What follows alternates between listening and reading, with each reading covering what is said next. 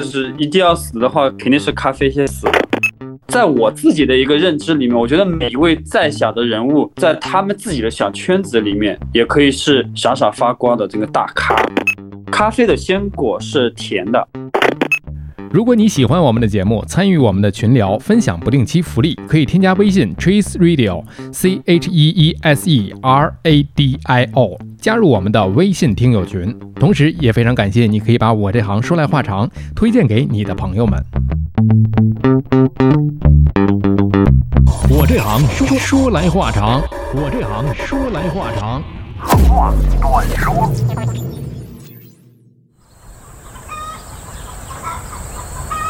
为了感谢朋友们一直以来对我这行说来话长的支持和助农公益活动，我们决定自掏腰包为听友送出福利，在微信群内抽取幸运听友送上梦莲好礼。也希望大家可以多多支持新农人和农业发展。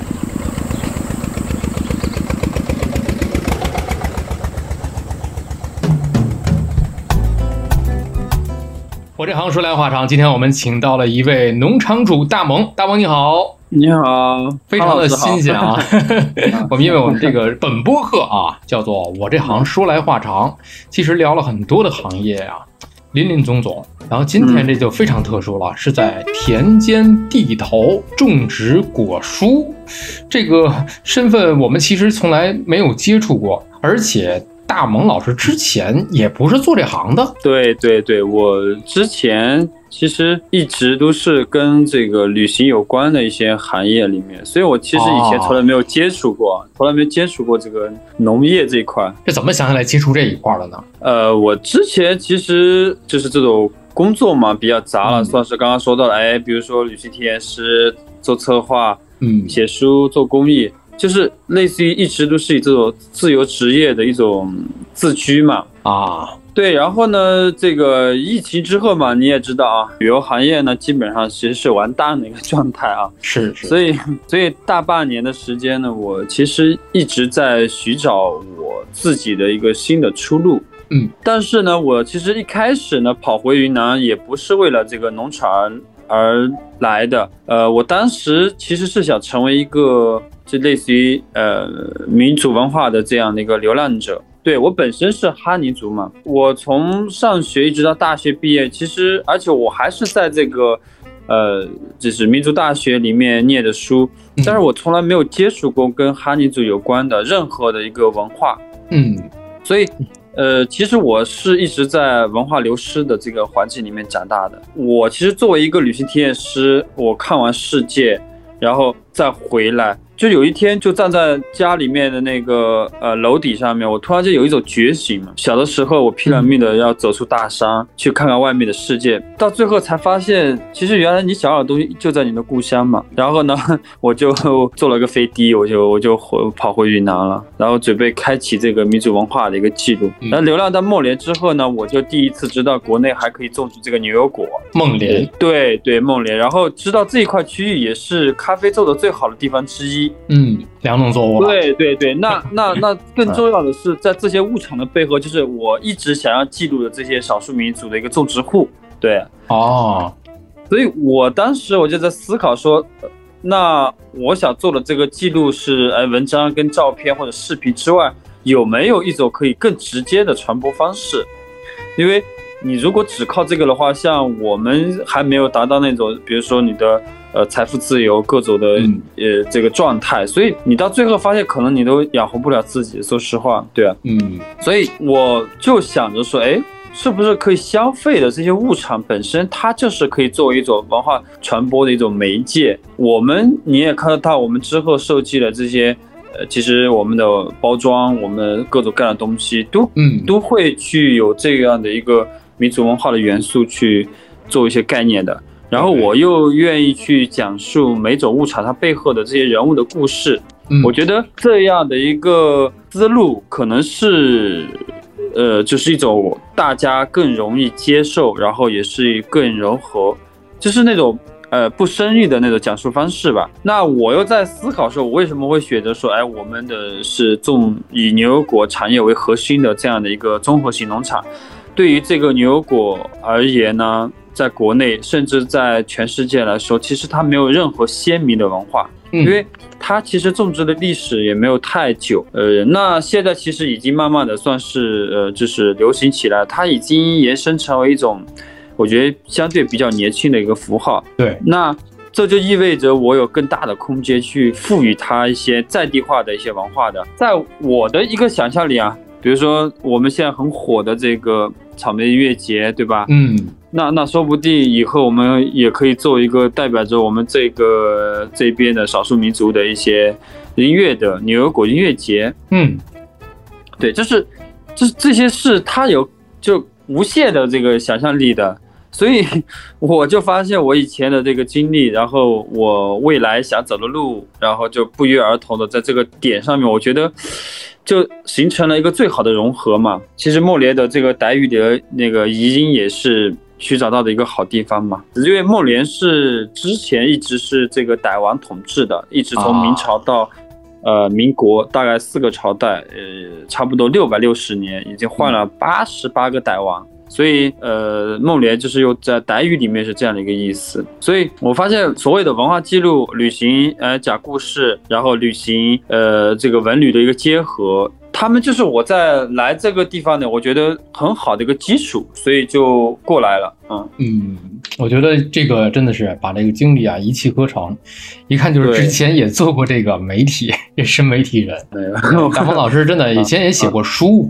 啊，对对到各地去旅行体验，这几年的这个疫情嘛，这使得我们这个对对旅游业，整个的旅游业，真的这个行业基本上就是可以讲是一个怎么讲沉默式的一个打击。所以大家，如果你身边还有人在坚持做这个旅行行业，大家一定要好好的关心他不要打击他，特别不容易。所以大萌老师在转型之后，这个转型也就是恰好到了我们今天就是聊的这个农场主的新的身份，是吧？也是我们平时在城市里面可能很少，不能说没有嘛，可能有的人会在一些市集里面会接触到，但是少有对接触。但是真正走到了这个田间地头的时候，真正走到了这个农作物的身边的时候，去种植的时候，作为农场主这个身份呢，就非常的务实了。对对对，因为我们跟其他的农场的性质也不一样，因为不一样其实对你刚刚说到，包括说在北京像农夫市集，其实他们嗯。种植可能是哎自己小范围的哎玩一玩，对对对对对，这种的对，玩票性是那种对对对，要么就是那种呃家庭式的这种观赏型的农场。嗯。其实我们在国内的话，种植型的这种农场，然后又结合这种农文旅的这样的一个概念，然后它的面积又稍微要大一点，嗯。这个还是蛮难的，就是在在在中国这样的一个阶段里面来说，对所以我们其实正在尝试这样的一种做法。所以刚才提到了孟连这个地方，又提到了啊像牛油果，因为我最初嗯。我也吃过大毛老师种植的牛油果，而且我现在家里这个牛油果的这个果核，嗯我已经给它就是生根发芽，长了很高了，现在已经。哦那这个你还是挺好玩的，挺好玩的。嗯嗯嗯，就像是刚才你说的那个玩票那个感觉一样，你说种植吧，可能每个人都会多多少少都会种植一点东西。那如果阳台，我可能会种植一些柠檬啊，啊，种植一些辣椒啊、小番茄呀，嗯是吧？嗯但是呢，嗯它不足以形成一个怎么讲呢？一个事儿，可能就是业哎，它是一个爱好，一个玩儿的一个乐趣。当然了，你说我家院子大，那可能也是面积稍微大了一点，但是啊、呃大萌就不一样了。你看，白天你要联系他，他都没有信号，就是完全 的一片在山上啊，可能这一片山全都是他的这个农场啊，这个是嗯真正把它作为一个产业来做的，而且啊，大家也能听得出来，就是也不仅仅简简单单的去种点东西，可能也融入了当地的一些个文化在里面。是的，是的，这个农作物啊，到产品，到现在的这一种，可以讲是一个文化的一个传播，这中间需要了多长的一个步骤？呃，我就举个例子吧，嗯，就比如说牛油果，对吧？对，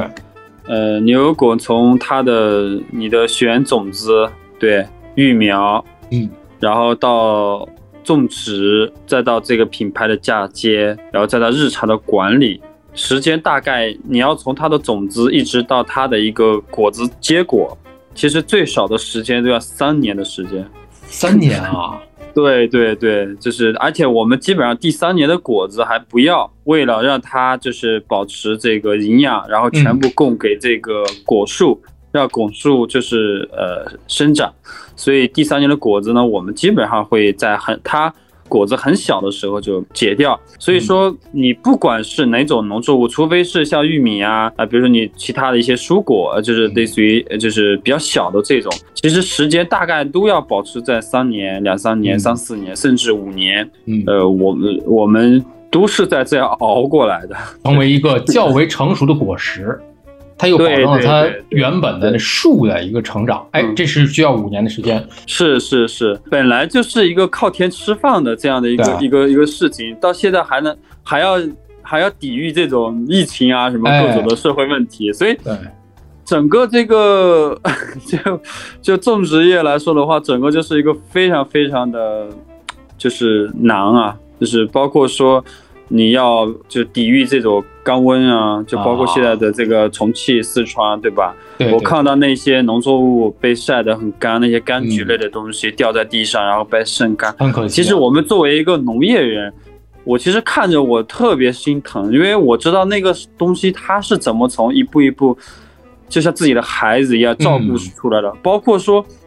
像我们农场的话，跟其他的那些大型的种植的农场又有点不一样，因为我们现在是一个呃呃数字化加生态农场的一个建设当中，我们其实是按科来管理的，就是我们要它从很小的时候种进去，怎么样它精细化的管理，然后嗯。这个牛油果树它没有长得那么大之前，我就已经大概能够描述它未来会长出来是什么样子，就是嗯。我们已经精细化到这样的一个地步，就是不是按片，是按颗来管理。按科，对对对对，按颗它每一颗的它是不同，然后要给它配不同的营养，然后包括啊。这个修修剪枝条应该怎么去修剪，它是要让它长高呢，还是让它矮化呢？就每一棵树都需要去分析的，我们是啊，这是精准精准种植，精准收精细化管理，精细化精细化管理，嗯，啊，这是这一年这一五年，可能这个保证了树的成长，然后再到收果子，这光是收啊，收完了之后，然后面临的一个问题就是如何去把它变为产品了。刚才我们说的还是农作物，对，结果了收果子，结果了啊，那对结果之后，那它又怎么样去用什么的方式卖出去？那这个时候它才是真正的产品。那对，我们跟只是种植的那种农户又有点不一样，就是因为种植的农户的话，哎，他把果子做出来，然后他就呃，不管用什么方式，别人来收就一下子卖掉，对，人家来收哎果就卖掉。我们还不一样，不一样。那我们要想着这个，哎，怎么去结合当地的 特色的这个文化，哎怎么做我们的包装？我们要去传递的东西是什么东西？我们怎么样让客户收到这个果子之后，他嗯怎么看到这个成熟度？还要去教他们怎么吃、怎么切，然后怎么，包括说你整个的售后。我以前就是那种自由职业，我没有去专门的去做过品牌，农作物做出来到消费者手中，嗯我又要经历比别人多好几倍的这样的一个步骤，就就做就产品经理 对对对，你不仅仅是产品经理，又是摄影师，又是这个拉货员，品牌都得负责。对，又是售后的服务员，啊然后又要售后的做销售，还要做商务，哎呀，天哪，就就就会比较多的困难了。嗯，嗯，招点人吧。是我们现在啊 其实也不特别愿意去物色一些当地的一些呃年轻人，但是其实这种小县城嘛。呃，愿意留下来的年轻人又很少，所以我今年现在人都还没有着落，有有点头疼。哎，确实是啊，呃，呃想给当地解决一些就业的问题，但是当地的人呢确实有限，劳动力确实有限。对对对对，但是因为我们为什么要招年轻人，是希望他有一些思想，有一些文化，然后哎，这种告别这种传统的这种哎呃种植的模式，然后我们希望为当地有这样的几个人去，包括说。我就很放心的，哎，我去外面打市场，我去外面去做这种，呃，我们的一些推荐，呃，嗯包括说怎么样去把这里的东西文化传播出去，这是我嗯可能更擅长的东西。但是我哎希望说，哎，当地有这么得力的一些助手，然后能够帮我解决好我们内循环这个部分的事情。对，产品生产的过程，是是是，所以这个你前后都要盯啊，真的是从头盯到尾。就是从一颗种子种下，一直盯到交给嗯这个消费者手中，吃完了，问问感受如何。对对，你刚刚说到这个解决当地的就业这个问题，其实就两部分，一部分就是说，哦我们其实是更多的是帮助当地的老百姓增收，对，所以为什么我们现在要再去做这个规划，就是我们精细化的管理，就是未来。我希望说，我们的牧场是真的是能够让老百姓有很好的收益的，对，嗯因为整个牛油果在国内的种植的这个的一个技术，它还是在一个发展的阶段，所以它哦没有一个什么牧场你多少多少公斤、多少多少吨这样的一些嗯准确的一个数字。所以我们现在在做的一直是在这部分的工作。所以呃，我们现在的一个发展模式来说的话，我们也是公司加基地加农户哦，有这样的一个形式。所以现在我们农户合作的可能就差不多有十家了。那我们希望说，二零二四年的时候，我们希望发展到哎三十几家、嗯五十几家，这个就是我们真正为当地的呃，我觉得老百姓解决的问题。那另外就是说。刚刚说到了，呃，随着公司的发展，也要招募一些人手在公司这个内循环里面，呃，嗯所以但是这部分的话，比我做的这个比让让老百姓增收这个事情还困难，你知道啊？啊，比这个事情还是困难的。对对对，招不到合适，因为你如果是说你要去招外面的人，到外面的人，首先你的成本会非常高，另外就是他极度不稳定。啊，是你你这样的话，你刚培养出来一个人，哎，你夸走了，那我下一个再培养，再夸又走了，这样的话，我们整个就耗不住。对，就这样的一个情况。嗯，啊，明白了。你的生产需求在发展过程当中越来越大，哎，但也别说，也许过个 一二年是吧？可能啊大的城市的人，大城市人都向你那边去流动，这都说不准。啊对对，大家一起，所以我们现在必须坚持。这个事儿还是刚才就像你说的，旅游行业一样，不管做什么事儿，坚持下来。所以嗯你看，等待一颗牛油果的发芽，我从种子，我吃完那个果核，嗯给它泡在水里啊，先是拿这个啊湿的这个嗯土先给它包裹，等它发芽生根，然后再长芽，这是一个极其漫长的过程。需要几个月的时间，你还别说，对吧？对所以你想想，它再长成大树，然后你再结果，那个是一个多么漫长的过程。当我们水培这样这么长时间啊，对，光前面这个水培就已经很很，有的人就已经觉得，哎呀，这我没有这个耐心。这个时间长，真的是考验一个人做事情的一个一面镜子吧。牛油果是这样，包括你刚才提到的，还有其他的作物，看你说的咖啡，还有蜂蜜，好像啊，蜂蜜的话，就是我们现在主要的就是说，呃，是咖啡蜜跟牛油果蜜。咖啡就是蜜和牛油果蜜。对对对，因为咖啡是这样的，咖啡它的蜜相对比较稀缺，是因为咖啡的花期只有大概一周左右的时间，很短所以它其实对很短。为什么我们要去打这个牛油果蜜跟咖啡蜜？是因为嗯，其他地方几乎没有，这个东西非常少见。产品的差异化，对，就是，但是确实我们的那个风筒啊，全部是这种原生态的这种放在我们的咖啡地啊，这个牛油果地里面，让他们呃来来采蜜，然后直接就是在这里嗯。就是酝酿，所以我们其实也跟蜜蜂很像了，就是都在这个 就是辛勤的园丁，对对对，就是啊。辛勤的这个园丁，忙碌的每天都在做这些事情。你不说我还真不知道，我还真没有尝见过咖啡蜜、牛油果蜜。是的，所以这就是我们来这地方我们可以打，因为所有的那蜂蜜太多了，全国各地对吧？对，但是你你牛油果蜜肯定是这里是呃独特的，那你这个咖啡蜜整个云南其他地方可能有，但是它可能也没有想到说，哎，哎，要把它做成你的一个一个好的东西。对，像我们的话就是不一样啊。不知道是不是全国第一家你做这个今年？大概四月，牛油果的那个树的开花跟咖啡的就极度重合的一个时间。哦，对，所以这两个都是同时会有的。我们我们这边啊，啊，刚才说到这个咖啡的时候，说到了咖啡蜜的问题啊。说说这个咖啡吧，其实大家都知道啊，喝咖啡的人，尤其像你看我，呃，手冲，手冲的话呢，可能有很多的朋友会买咖啡豆。嗯，对这，个咖啡豆呢，很多就是比方说咱们国产的，集中可能就是集中在云南这个地区是的，是的。中国咖啡看云南，云南咖啡靠谱啊。啊，是是是。你在种植的过程当中，跟牛油果之间，它的这个整个的周期呃也有相同之处吗？差不多，咖啡也要三年的时候才结果嘛。只要是咖啡能够生长的地方，牛油果也可以生长。习性相同一个对，就然后，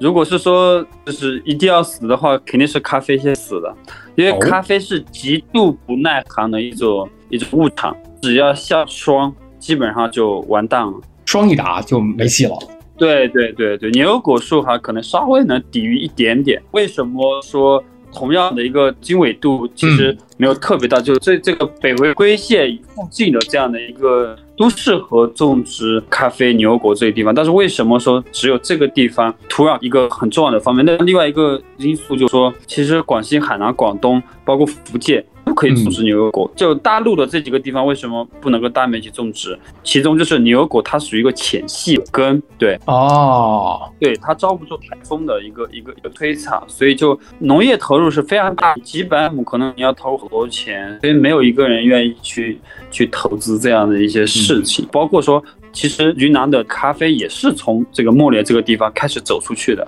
而且莫连的它的气候是相对来说的话，它是。非常稳定的，它整年的一个平均的气温大概在十九点六度，大概降雨量是在一千六百毫米左右的这样的一个降雨量啊，得天独厚的一个天气和地理优势。是的，是的，老话说的没错，靠山吃山。对，所以我一直在说。呃，可能莫连是被上帝亲吻过的土地，对，而且上帝这个喜欢吃牛油果，喜欢喝咖啡。嗯，但是话又说回来了，你发那朋友圈，你记得还有一个你说过，种咖啡的农民他不喝咖啡。对，因为其实从咖啡的一个种植到变咖啡豆，它要经过一系列的。复杂的一个过程，所以我们这边很多做了，比如说五年、十年的一些老一辈的那个咖农，其实他们基本上很多都没有喝过咖啡。现在种植咖啡跟咖啡产品它是两回事情，对，所以他们只是负责把哎那个种植出来，我把鲜果拿过来卖给这些呃这个庄园，这个庄园经过一系列的一个一个各种的处理，然后它最后变成咖啡豆。他们很多时候就是没有办法喝到这个咖啡，那所以我们来扎根。在莫雷地方，然后我们就发现这样的一些现状。那我，所以我就今年我们这款咖啡推出来的时候，我们也发起了一个项目，叫商业大咖。嗯，就是呃，为这里的云南的一些商业的人们，然后递上一杯呃云南的这个精品咖啡。因为咖啡它又分为是精品跟商业豆嘛。像我们的话，基本上是做这个呃精品豆的，就是啊，我们希望用这种一杯咖啡的方式，展现每一位。普通人的这种这种生活态度，嗯，也算是去探寻他们藏于这些细微之处的这样的一些，我觉得老百姓是一的一种生活的一个真谛。在我自己的一个认知里面，我觉得每一位在小的人物，在他们自己的小圈子里面，也可以是闪闪发光的这个大咖。嗯，所以就是说，我们觉得，哎，就是叫这样一个名字，然后来体现这样的一种方式。就比如说，我们这里生活着一个民族叫拉祜族，嗯，你要拉祜族，他可以用眼睛，然后去就去追那个蜜蜂，然后那个那他能找到那个蜜蜂的那个巢，就这个本领，就非常厉害。对对对，这我觉得，你说世界上有多少人能够做到这样的一个地步，对吧？所以他们是真的是在他们自己的这个小圈子里面。我觉得他们就是这个大咖，就比如说放牛的这个大爷，他不懂去当成一辆地铁的流程，但是他能听得懂老牛的语言啊，对吧？啊，他能熟识方圆十里的这个这个草的芳香，对吧？嗯，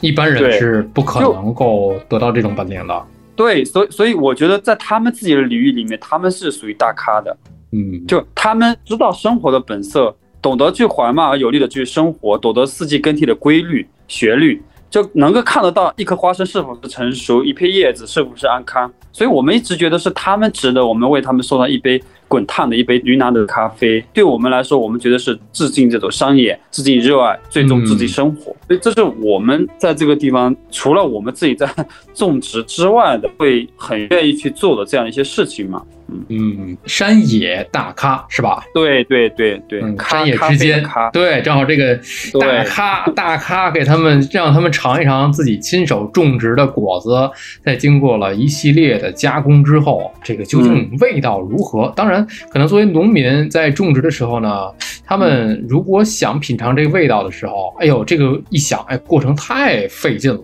中间算了，我就不尝了。但是我后来我发现，在一些个这个网上啊，现在也流。流行一种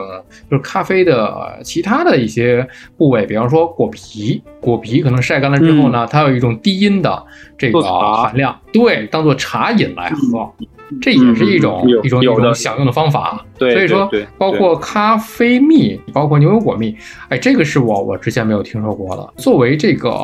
咖啡也好，还是牛油果也好啊，山野大咖有自己辨别农作物，包括看天的本领。哎，大萌，你可以教教我们啊，普通人，咱们要是选这个咖啡豆子的话，或者牛油果的话，咱们怎么样去选择呢？先说一说这牛油果，它是分季节，它是一个时令的一个水果，嗯嗯，它不是一年四季都可以对摘得到的，所以看看大家怎么选。嗯，牛油果是呃国内的话还是做不到一年四季的，它嗯基本上成熟的果子到，当然它挂果是一定没问题的，它整年嗯其实开花就短期的开一下它就结果了，但是你要能吃的话，它基本上在我们这边基本上九月底到三月三月四月都可以，但是我们一般四月份的时候就必须。呃，把所有果子都摘下来，因为它会影响到下一年这个开花的这个发育。其实咖啡豆的话，嗯，就是我们这边在做的都是精品咖啡嘛。嗯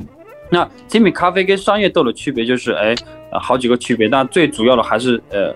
首先从豆子上区别。如果你要做精品咖啡豆的话，那它的那个挑选的时候就会很严格。首先，它你要在树上的时候，就要必须采摘那些全熟的鲜果，鲜果就是咖啡它在长在树上的那个那个代表。对嗯我们这边称为全红果。潘老师，你见过咖啡鲜果吗？没有见过，我除了图片之外没有见过咖啡鲜果对，咖啡它成熟之后它是红色的。啊，这个这是知道的啊，就是越红色的它越香是吧？对它整个的品质，它整个的这个饱满度，它整个的呃，这各种酸度也好，它的这个苦涩也好，它是比较综合的这样的一一个、啊一个平衡度。所以，我们如果是你要做精品咖啡豆的话，我们必须去采摘的时候都要采摘为全红果。全红果但是，当然，汤老师你没有去尝过这个鲜果，它其实咖啡的鲜果是甜的，哦，对，这个可能你都没有听说过，对吧？真的真的就是这个全红果它是甜的，对对，咖啡，因为它有一层一层，就是它的皮跟它的那个那个那个里面的那个豆的那个之间，嗯它有一层果胶层，对，那哦。那层果胶层其实是甜的，对。所以现在很多人不没有见过咖啡，没有尝过的人，肯定都不知道，一直以为哎，咖啡从树上就苦的，嗯，所以是其实有很多事情需要去我们去传递，我们去传播的，嗯，这是包括这这些这真的是之后你来云南，我带你去尝一下啊。这个十月中旬，嗯，十月十月中旬一直到呃过年之后，咖啡豆啊都是在一个采摘的这样的一个阶段。你还别说，这个我还真是没尝过，这个必须期得补待你来补一补这节 课啊。有好多人可能啊喝咖啡，他是咖啡大咖、手冲大咖，但是可能对于咖啡果来讲，哎，尝过的人太少了。嗯，是的，是的。所以，所以这个就农民从他的树上摘下来这个全红果之后，他这边就会统一的运到这个咖啡加工处理厂，就咖咖啡嗯厂。那嗯这个咖啡厂呢，它会经过一系列的什么脱壳呀、晒呀、嗯什么各种，比如说我们呃水洗呀、呃这个日日晒啊啊、蜜处理啊，嗯对对对对对，大概的三种呃咖啡处理方式，就是水洗、日晒跟蜜处理嘛。现在越来越多了这种呃真味的这种的话，我们就就不讲了嘛，对吧？嗯，所以它经过这个一系列的一个呃处理之后，漫长了，可能要等到两三个月、三四个月之后，最后脱壳。脱壳就是脱掉就咖啡豆那最里面那一层，外面有那一层，就因为它要脱好几层，所以嗯很多人不知道的人会跟我们说，哎，你们天天踩在那个咖啡现场的那个咖啡豆上，咖啡都这不干净什么什么的，对，嗯所以。因为我我们真的，我们就是穿着鞋子直接就踩在那个咖啡豆上面的，嗯，但其实你真正喝到的最终的咖啡，不是我们踩的那那个是里那面的。那一层，对，里面还要脱好几层的壳，嗯，它最后变成真正的咖啡生豆，对。也就是说，像是我们地球的那个地心一样啊，并不是对对对地壳表面的这个，然后好好多呢，还挺厚。对咖啡生豆，然后你要变成咖啡产品，那你还要进行烘焙。那这个烘焙根据你的这个这个豆子的大概具体的情况，你要烘焙程度，你要比如说浅烘呢，你中烘呢，还是深烘呢，嗯还是说中深烘，还是说中浅烘，它就不同的一个烘焙的一个方式，对嗯，然后烘焙出来，然后最后变成咖啡熟豆。那这个时候呢，就可以去享受。那对于我们呃牛油果星球的这个卡二代这样的这个咖啡产品来说，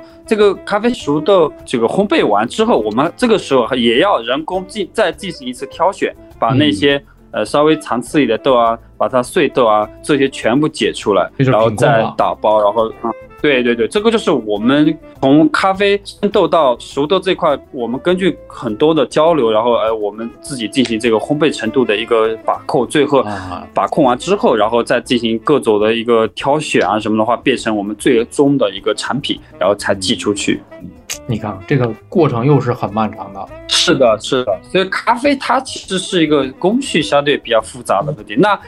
你听着这个，哎，你刚刚因为你刚刚又问了这个牛油果怎么挑选，你听着这个咖啡豆已经觉得哎特别麻烦，特别的花时间，对吧？其实牛油果的话也不简单，因为咖啡是它是一个商品，但是其实牛油果它算是一个初级农产品，对吧？哎，是没错，就是直接的是摘果子对吃嘛。对，但是其实它又没有那么简单。就比如说，哎，那我们是做牛油果星球这样的一个呃农产品牌的话，嗯那我其实我们对产品的这些规格是有要求的。也有要求，对，然后你你首先从果子你要从树上摘下来，摘的时候要非常注意你的你的那个它的那个梗，你应该怎么剪，你的刀嗯应该怎么用，这些我们都是有讲究的。对，那啊，摘下来之后，哎，全部拉回来，拉到我们仓库。那我们仓库的话，那需要就是比如说用我们的呃呃这个很干净的这个水，然后要进行一一次的一个擦拭，因为上面会有一些表面的灰尘嘛，就因为嗯你半年的时间挂在上面，它肯定是各种各样的灰尘在上面，所以我们要对它进行人工的，就是擦洗这个果子这表皮的这样的一个工作。每一颗果子我们都要经过人工的手，就是看表皮有没有问题啊，然后哎有没有呃痕迹啊、有疤痕啊什么这些东西，这个没问题。那下一步我们还要进行共称我们的规格，比如说哎我哦我今年的我的我的大概所有卖的规格是，比如一百六十克到二百二十克。那如果低于一百六十克的，那我们就不能把这个果子发给我们的客户。所以嗯最后就到这个包装盒里面。那这个包装盒的整装的过程又是一个比较复杂的东西，所以其实都不容易。对，所以而且我们扎根在原产地，我们的价格又不能很贵。其实很多的代理可能都比我们卖的，比我们挣的钱还多。对，其实我们这真的是在挣那个辛苦钱，是这样的一个一个一个。你一看这个一个工序，一个一它的一个时间，你就知道啊。哎，我特别想问大毛啊，就是整个的过程当中，就说牛油果吧，因为咖啡咱们就知道它是一个成熟的产品了，咱们就说这个初级的农产品、牛油果来讲，咱们这其中这个链条其中有多少是机械自动化所完成的，在国内来说的话，做不到机械化。还得是人工手工对样去，除非就是，除非就是你你是一个很大的一个资本，然后来这个地啊。方运作，然后这里借了一个很大的一个关于牛油果的这个这个选品中心，那这样的话，哎，你的果子摘下来之后，当然采采摘的话，必须在云南这样的一个一个一个一个它的一个地势。它的这个环境来说，一定是人工采摘的，嗯，你没办法做到机械化这一步。那如果你有这样大的一个设备介入的话，那它是从果子摘下来，直接放到它的那个清洗池，然后它是可以做到这个分级，然后来就就果子就它是可以做得到的。嗯但是你说做这样的一套这样的设备下来，动辄这个几百万，上则几千万，我们这些小老百姓根本搞不动，嗯。所以我们可能未来五年、十年可能都得只能是通过我刚刚说的这种方式嗯。进行操作。是。那样的话，成本又会增加了，就是水涨船高嘛。对对对对对，会有那么一天的，那肯定你会做大做强的嘛，今后可能会作为最先进的一种牛油果生产方式，是吧？也说不定，今后全国最大的牛油果星球。我们是文化品牌，不是种植品牌。不对，我们我们基地啊其实我们自己的基地可能大概两百多亩，但是我们、啊我刚刚说了，我们是跟农户有更多的合作，我们希望去研究一些、嗯对新的一些呃能够改善土壤的这样的一些方式。然后，哎，这个提高产量嗯。这样的一些方式，然后分享给我们的农户，然后让他们去做。我们作为不是真正种植户，不是真正嗯农民的这样的一些人，然后传播的是一种这个文化嘛。整个品牌的人，对对对对，传播这个文化，这个是我们各司其职，所以我自己也是看的比较透，就是我一定不是去真正的去真正的把自己种成一个种植园果农这样的一个嗯。身份。其实你刚才说的这个文化这点，我觉得特别好，而且跟你现在这个所生产的咖啡这个产品，又说回咖啡了啊，因为你一说到文化的传递、文化的传播，我就想起来你这个咖啡包装上面那个封面，这是有故事的。对对，孩子们，孩子们真的是当地孩子们自己去绘制的呀。是的，是的，因为其实光是咱们来讲这个卡尔代这个咖啡产品，嗯，其实我们为什么会去做这样的一款产品出来？其实我真的不是为了卖咖啡豆而卖咖啡豆，是因为我以前的身份，刚刚也讲到，对。我参与过很多的一些公益的事情，没错，然后我们来到这个地方，然后就看到孩子们对这种咖啡的认知度其实是非常低的，他们只知道只认识这个咖啡树、咖啡果，然后只知道咖啡是苦的，其实是没有其他的认知了。但是你想想，就是咖啡它可以变得包罗万象，对吧？没错，对，咖啡它可以变得各种各样的一些一些一些方式，呃，所以就包括说，哎，他们每天在山上看到的这个呃邮邮政都已经出了自己的咖啡，对吧？所以嗯其实咖啡你可以拉花，哎，你咖啡，嗯，你个它你咖啡的那个渣可以变成咖啡杯子，就很多很多关于咖啡的东西是其实孩子们是特别缺乏的。我们在想说，未来云南咖啡它应该怎么发展？你一定不能只是靠外来人，你一定是他们的下一代进行传承，扎根到那本地的传承人，在地对化的，你传承不能说是像现在一样，大家都说哎云南的咖啡不错，那不错之外呢，他不错这一步已经被他们的父辈已经做到了。那作为他们这一代人，他们应该怎么去传承云南的咖啡、中国的咖啡？所以知识跟想象力对我们来说，我觉得它是一个一个敲门砖。